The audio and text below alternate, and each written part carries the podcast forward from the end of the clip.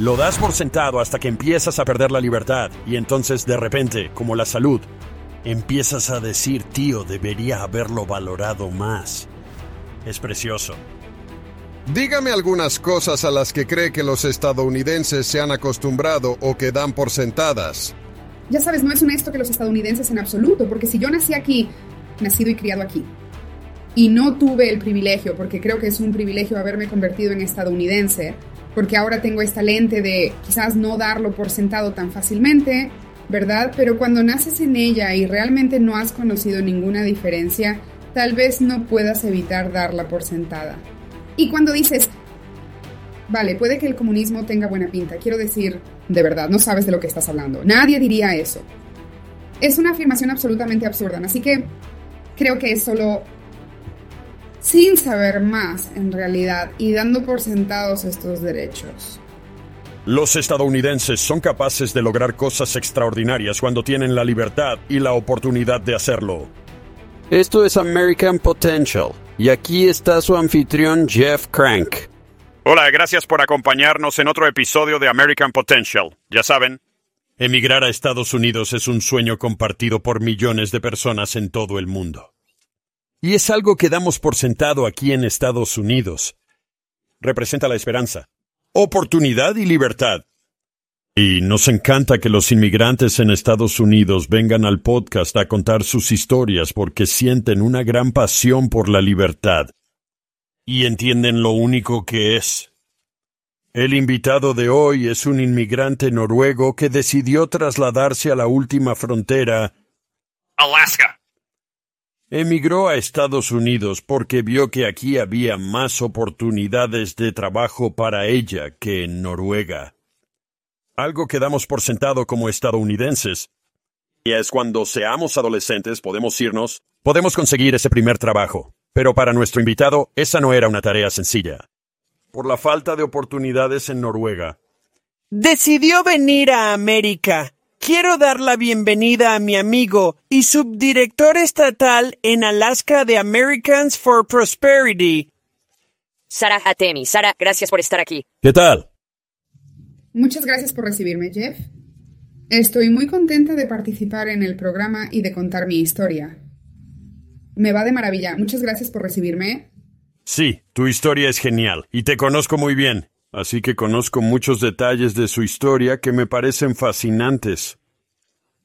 ¿Cuántos años tenías? Ya hablaremos de dónde naciste y todo eso. Pero ¿cuántos años tenía cuando llegó a Estados Unidos? Bueno, cuando me mudé aquí era bastante reciente. Así que tenía 18 años recién cumplidos. Sí. Y vamos a hablar de por qué decidiste hacerlo, pero solo pienso en el coraje, y te lo he dicho antes, sino el valor que haría falta que mucha gente no tiene, probablemente la mayoría, para decir, ¿sabes qué? Tengo 18 años. Puedo mudarme a otro país en cualquier parte del mundo. Y simplemente se levantan y lo hacen. Y... Tu familia aún en Noruega, todo eso. Quiero decir, eso requiere un coraje que no todo el mundo tiene. Y quiero asegurarme de que la gente lo entienda. Y quiero que entiendan por qué lo hiciste. Pero empecemos. Así que no naciste en Noruega. ¿Dónde nació usted? Así que nací casi en Noruega. Mi historia de inmigración, supongo, se remonta realmente a mis padres. Y por eso son albano-kosovares. Y ambos habían querido, cuando se conocieron, mudarse para llevar una vida más moderna. Entonces querían cosas sencillas, como que las mujeres pudieran conducir. Eran simples libertades que no tenían y también había un problema mayor por delante. Se avecinaba una guerra y ellos lo predijeron. Siguieron adelante, no perdieron de vista a Suecia. Esa fue la primera parada. Y allí nací yo, en Kalax, Suecia. Realmente esperaban ser aceptados allí y pedir asilo. Desgraciadamente, ahí empezó nuestro viaje. Allí no los aceptaron, así que continuamos hacia Noruega y mientras estábamos en Noruega fueron aceptados en Suecia, pero ahora estaban un poco apegados a la cultura noruega. Habían empezado a aprender el idioma, así que decidieron echar raíces allí y hacerse ultra noruegos. Quiero decir, ni siquiera hablaban noruego en casa, así que estaban súper dedicados a asimilar. Y supongo que eso fue como que se me metió dentro ya que lo he hecho por mi cuenta ahora. Sí, y ya sabes, me burlo mucho de ti porque cuando hablo contigo a veces la llamo Noruega, porque tú la llamas Noruega, ¿verdad? Cierto, las V y las W son lo más difícil de decir.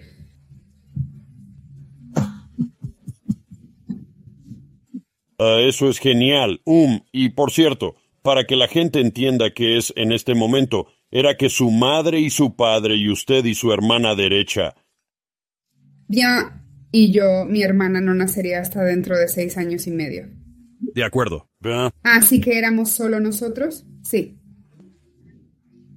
Pero cuando decidiste venir a Estados Unidos, seguro que dejabas a tu madre, a tu padre y a tu hermana. Por eso decidiste irte. Ya has hablado de por qué decidiste emigrar a Noruega o por qué tu familia decidió emigrar a Noruega. Pero habla un poco sobre... ¿Cómo era crecer en Noruega? Cierto, y crecer en Noruega fue fantástico, ¿verdad? Me encantaba, tenía una vida increíble, no me faltaba de nada. Creo que me di cuenta de que la historia de la inmigración continuaba cuando crecí. Siempre en la mesa hablábamos de las libertades que teníamos. Pero supongo que lo más interesante es que siempre acabábamos hablando de inmigración. La Constitución americana. Eso era un poco más interesante para nosotros. Y creo que debido a que la verdadera idea de la libertad era los EU, ¿verdad? Y tal vez comenzaron ese viaje y luego tuvimos una gran vida, que no eres libre de la misma manera. Y me di cuenta de que a través de diversas formas de crecer, por ejemplo, notas en la escuela, me di cuenta de que puedes trabajar muy, muy duro e incluso si eres excelente, no estoy seguro de que en Noruega seamos rápidos a la hora de recompensar la excelencia. Nos gusta que todos sean iguales.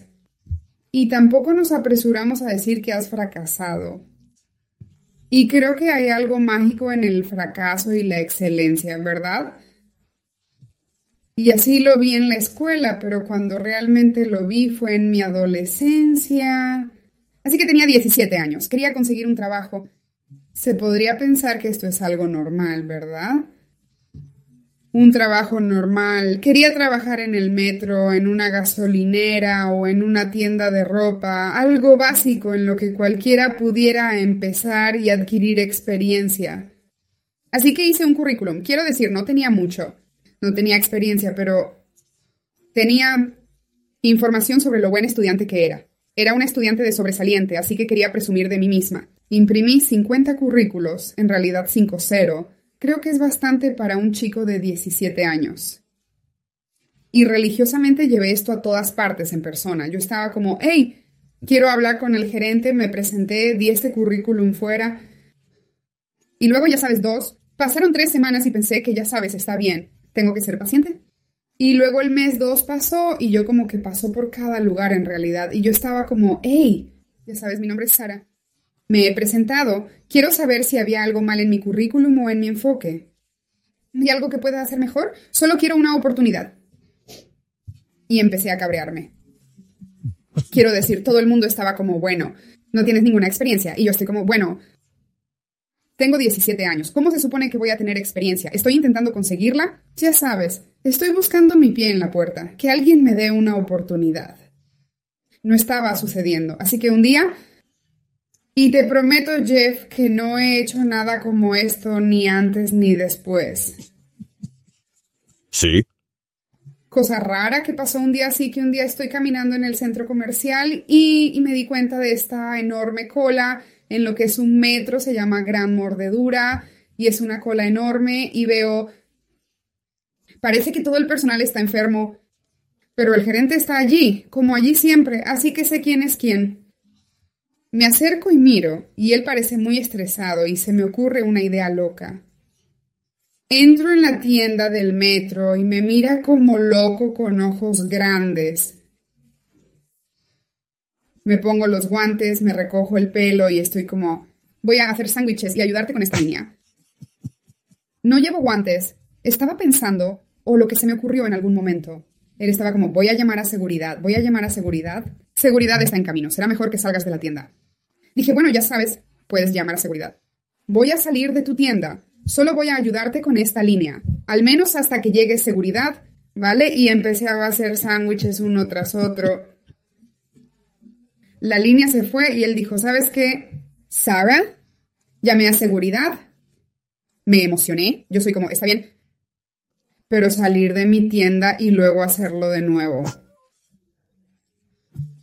Tío, estaba aterrorizado.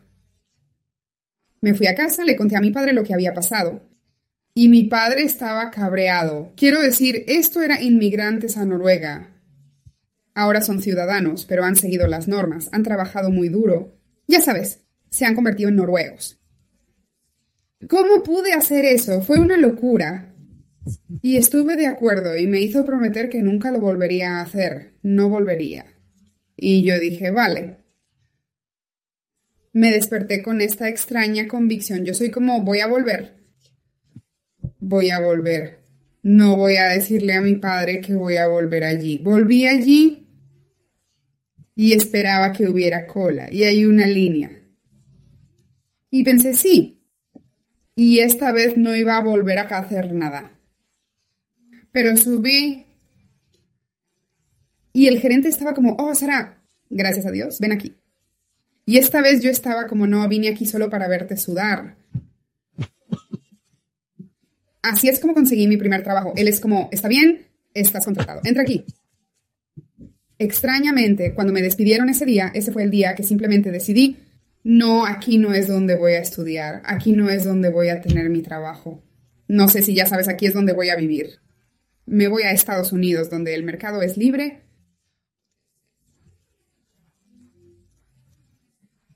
donde te quieren y necesitan tus habilidades y te valoran. Y así es como me sentí profundamente a los 17 años. Sí, es una historia increíble. Quiero decir... En primer lugar, creo que habla del coraje que tienes. Tener el valor de hacerlo también te llevó a tener el valor de decir, sabes que me voy a Estados Unidos. Y emigraste a Estados Unidos legalmente. Me enorgullece decir que estabas ansioso por convertirte en ciudadano estadounidense. ¿Y fue el año pasado o hace dos años? 24 de junio de 2022.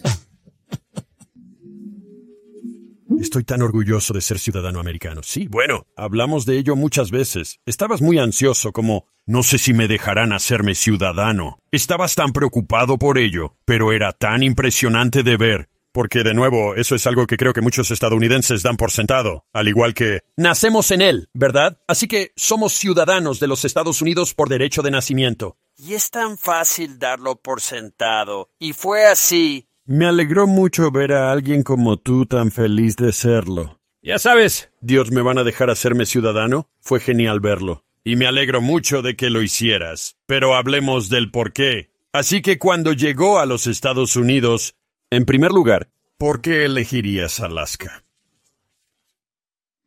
Es una gran pregunta. Un poco de una admisión de la Sara aquí es que, ya sabes, no soy el mayor fan del frío, Así que de nuevo, ¿por qué elegir Alaska, Sara?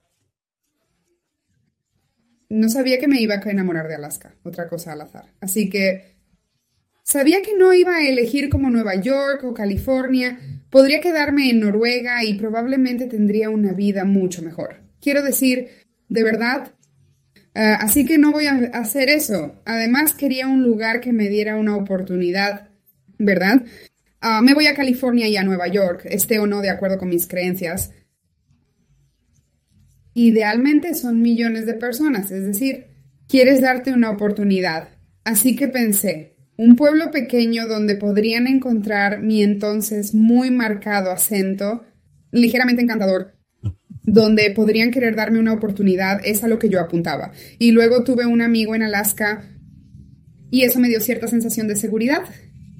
Y pensé, ya sabes, con un amigo realmente puedes hacer mucho. Sí. ¿Cuánto tiempo lleva ya en Estados Unidos?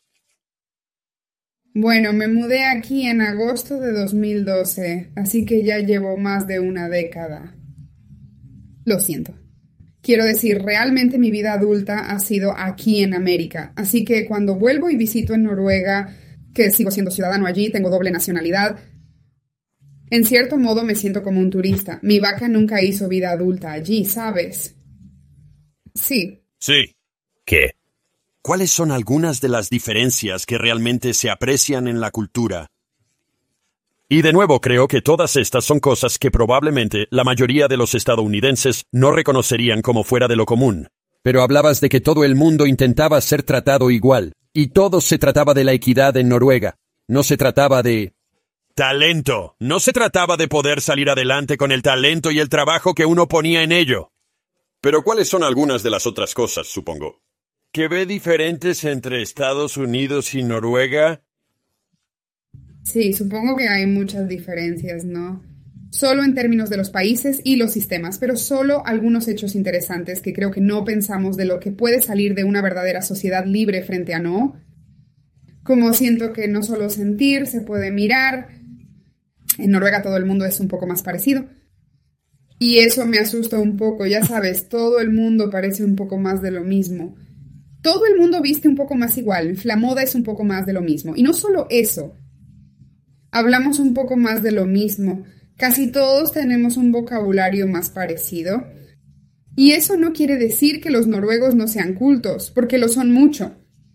Pero casi muy educados en las mismas cosas. Sabes, lo que es tan guay en América es que puedes conocer a alguien que tiene los conocimientos más abundantes sobre canicas o como coches o simplemente algo extraño pero es realmente interesante y puede que ellos sean los expertos en eso. Y eso es un poco más común aquí, porque somos diferentes, somos extravagantes. Ya sabéis, este es mi estilo y este es el tuyo, pero también tengo este conocimiento y mi propio estilo. Y creo que ese es el resultado de ser realmente más libre, ¿verdad? Sí, sí, eso creo. Y otra vez, creo que la libertad es algo que a menudo he dicho que es como tu salud. Lo das por sentado. Mientras tengas libertad, lo das por sentado hasta que empiezas a perder la libertad. Y entonces, de repente, como la salud, empiezas a decir, tío, debería haber disfrutado. Debería haberlo valorado más. ¿Es tan precioso? Y ya sabes, para mí, es algo que creo que los estadounidenses dan por sentado. Dígame algunas cosas a las que cree que los estadounidenses se han acostumbrado o que dan por sentadas. Absolutamente. Y ya sabes, no es un dis a los estadounidenses en absoluto, porque si yo nací aquí, nacido y criado aquí y no tenía el privilegio, porque creo que es un privilegio haberme convertido en estadounidense, porque ahora tengo esta lente de tal vez no darlo por sentado tan fácilmente, ¿cierto? Pero cuando naces en ella y realmente no has conocido ninguna diferencia, tal vez no puedas evitar darla por sentada. Y cuando dices, vale, puede que el comunismo tenga buena pinta, quiero decir, de verdad no sabes de lo que estás hablando, nadie diría eso. Es una afirmación absolutamente absurda. Así que creo que es solo sin saber mejor realmente y simplemente tomando estos, estos, estos, estos derechos por sentado. Y creo que también uh, se inicia con cosas simples. Creo que por qué trabajo, ahora usted sabe, en los americanos para la prosperidad y estoy tan bendecido que este es mi trabajo, um, de alguna manera, porque no se siente como mi trabajo derecho, um, pero es para proteger, creo que para el primero y más importante para mí, que la libertad de expresión. Creo que el dato más interesante sobre Noruega, si lo buscas en Google, es que Noruega aparece como, creo que entre los 10 primeros países y es más en la parte superior de la lista en los mejores derechos de libertad de expresión. Bueno, claro, pero estás algo limitado, ya sabes, y creo que una vez que se limita incluso un poco, entramos en un territorio muy aterrador porque si limitas nuestra expresión, no estás limitando nuestros pensamientos. Y cuando limitamos nuestros pensamientos, no lo estamos limitando todo, no estamos renunciando al control total, así que eso me da mucho miedo. Sí. Es algo que muchos estadounidenses dan por sentado. ¿Qué le dirías a... Ya sabes, una joven en Noruega o en cualquier parte del mundo que pueda tener ese mismo sueño. ¿Y no es así? Una vez más, no se trata de criticar a Noruega ni a ningún otro país del mundo. A lo que realmente quiero llegar con esta pregunta es a la celebración del individualismo. Una de las cosas que creo que hacen único a Estados Unidos es que celebramos al individuo. no el colectivo, no el grupo. Y sí. ¿Qué le dirías a alguien que esté pensando en la libertad, ya sea emigrando a Estados Unidos, a otro país o simplemente... Ya sabes, presionando por más libertad en su país, ¿qué le diría a esa persona? Ya sabes, y hazlo. No tiene que ser que te mudes a Alaska, ya sabes. Eso es tal vez extraño. Quizá quieras hacerlo allí donde estás, ¿no? Si todavía viviera en Noruega, Creo sinceramente en mi corazón que estaría involucrado allí mismo a nivel local tratando de cambiar mi gobierno local. Y puedes hacerlo tanto si estás poco involucrado como si estás muy involucrado. Ya sabes, y cuando empecé a involucrarme, nunca fue mi intención necesariamente hacer eso, convertir toda mi vida en esto, ¿verdad? Así que se trata de empezar y atreverse a hablar y también daría consejos sencillos como reunirse, ya sabes, hay mucho más poder en los números o en un amigo. Es mucho mejor cuando puedes luchar al lado de alguien como hacemos aquí, ¿sabes? Sí. Ejército de base. Eso marca la diferencia. Supongo que no te he hecho esta pregunta, pero ¿cómo fue la primera vez que te mudaste a Alaska? Como cuál es el... Ya sabes, siempre oigo estas historias. Algunos de los que más recuerdo son los inmigrantes de los que quizá hable. ¿Cómo llegaron a Estados Unidos y entraron por primera vez en un Walmart o algo así y vieron todo lo que había en las estanterías y todas estas opciones? Ya sabes, de muchos, muchos países. ¿Pero qué, qué recuerdas? ¿Cuáles son tus recuerdos más vívidos de la primera vez que viniste a Alaska? Y nos cuentas algunas anécdotas. Recuerdo algunas cosas diferentes y creo que es porque, ya sabes, aquí hay tantas historias de inmigración diferentes, pero la mía no es necesariamente la típica. ¿verdad? Así que vi por primera vez un montón de cosas diferentes, ¿verdad? Vi a mucha gente que no había visto Noruega, así que eso fue una cosa. Y vi la verdad, verdaderas diferencias entre las personas. Y luego una cosa curiosa es que me di cuenta realmente, honestamente, fue la tienda de comestibles. Y me ponía a sudar y a estresarme al ir al supermercado durante mucho tiempo debido a la abrumadora cantidad de opciones. Quiero decir, el pasillo de la salsa de tomate es justo ahora que estoy acostumbrado, pero me pareció una absoluta locura verlo. Quiero decir, cientos de opciones en Noruega. Es algo así como, ¿quieres la opción A o la opción B? Es una diferencia de sentido entre ambas. Así que en realidad no estás ahorrando de cualquier manera. Solo elige uno, ya sabes. Mientras que aquí hay... Vaya, hay tantas opciones. Usted puede simplemente realmente se puede entrar en ella. Así que eso fue lo más abrumador, ver realmente solo los mercados libres y Fred Myers, ¿verdad? Fred Myers, la tienda de comestibles que te revienta. Eso fue lo más chocante. Sí, sí, lo es. Y de nuevo, mira, esas son cosas que damos por sentadas. No hay casi ningún americano que diría, me sorprende la salsa de tomate de Walmart. Esto también, tengo que decir esto. Otra cosa que me sorprendió fue como en todos los sitios estamos contratando, estamos contratando, estamos contratando en todos los sitios, cada gasolinera, cada McDonald's. Quiero decir, así que la gente que conocí que me dijo que no podía conseguir un trabajo o lo que sea, pensé que tal vez, pero tal vez también estamos siendo un poco exigente y eso es diferente, ¿verdad? Que no ser capaz de conseguir uno. Así que creo que fue increíble de ver, porque eso es lo que me imaginaba cuando estaba en Big Bites en Noruega, ¿verdad? Conseguir ese primer trabajo. Acabo de imaginarme que esto no es así en EEU. Hay carteles de contratación por todas partes, y lo sabía. Sí. ¿Y qué hiciste? ¿Cuál fue tu primer trabajo cuando llegaste a Alaska? Mi primer trabajo fue genial.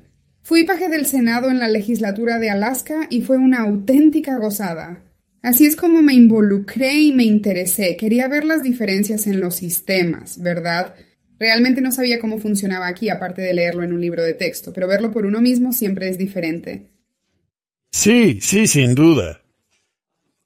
La otra cosa que pienso, y no quiero entrar en demasiados detalles sobre esto, pero una de las cosas que realmente encuentro intrigante sobre ti, Sara, y solo digo esto, como he dicho, eres un amigo personal.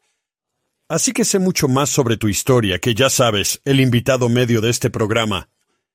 Pero te enfrentaste a muchas adversidades y ya sabes, sé que tu padre falleció después de que te mudaras a Estados Unidos. Y ya sabes, tenías una madre y tienes una madre y una hermana que viven todavía en Noruega.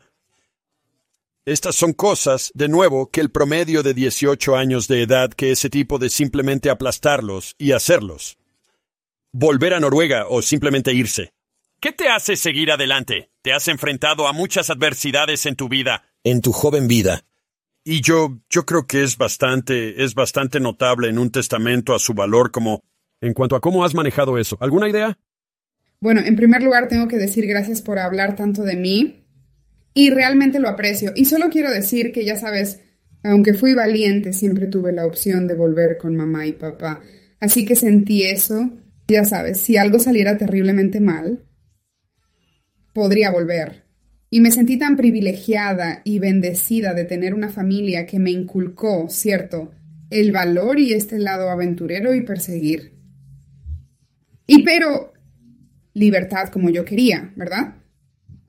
Cuando tenía una vida perfectamente bien, pero creo que lo que me hizo seguir adelante porque siempre pensé, supongo, y me sorprendí a mí mismo, siempre pensé, bueno, si me doy contra ese muro y es muy, muy duro, me iré a casa, pero golpeé esas paredes diez veces más fuerte de lo que jamás pensé que las golpearía, ¿verdad? Especialmente con mi padre falleciendo en 2015. Y en acción de gracias, y fue un horrible accidente de trabajo, fue impactante, pero supongo que lo aprendí a través de la adversidad y las dificultades. Sales más fuerte del otro lado, y eso es lo que también aprecio de este país, ¿verdad? no tener esa verdadera red de seguridad para los que somos plenamente capaces, ¿verdad? Quiero decir, tener la capacidad de fracasar también es muy importante porque pasar por momentos difíciles es lo que realmente te moldea y te hace más fuerte. Te hace apreciar mucho más los buenos momentos, mucho más de lo que lo harías si no pasaras por los momentos difíciles. Sí, qué gran historia. Y otra vez, Estoy orgulloso de tenerte en el programa, pero estoy orgulloso de llamarte mi amigo, y creo que es un mensaje que América necesita oír.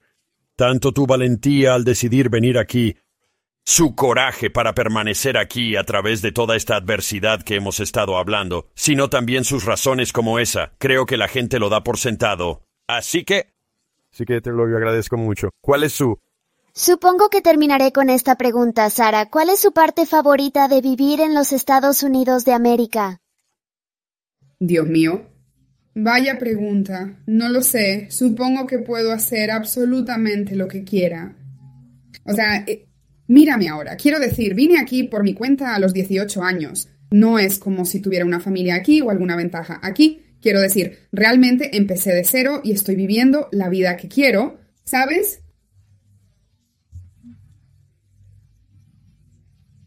Y muchas gracias por tenerme en el programa, Jeff. Qué honor y por dejarme contar mi historia. Es un verdadero honor trabajar a su lado. Bueno, Chef, usted es uno de los grandes ejemplos que utilizo cuando hablo de inmigración y de lo importante que es que inmigrantes como usted vengan a Estados Unidos. Renueva un poco nuestro linaje. Como he dicho, tendemos a dar las cosas por sentadas. Y es gente como tú la que viene y dice, oye, no deberías dar esto por sentado. Vives en un lugar muy especial llamado Estados Unidos y... Ya sabes, te agradezco que hayas podido unirte a nosotros. Ah, muchas gracias. Sigamos así. Sí, así es. Mantengámoslo así. Entendido. Muy bien, Sara. Gracias por estar con nosotros. Escuchen. Qué gran historia. Quiero decir, Sara es una persona especial. Los millones de otras historias que hay de personas que tuvieron ese mismo sueño, ese mismo pequeño destello de libertad en su mente en algún lugar del mundo, decidieron venir aquí y hacer de Estados Unidos un lugar mejor. Asegúrate de hacer todo lo que puedas para defender la libertad. Gracias por acompañarnos en American Potential. Gracias por escuchar American Potential. Puede escuchar más historias de estadounidenses que trabajan cada día para ampliar la libertad y las oportunidades en sus comunidades visitando americanpotential.com.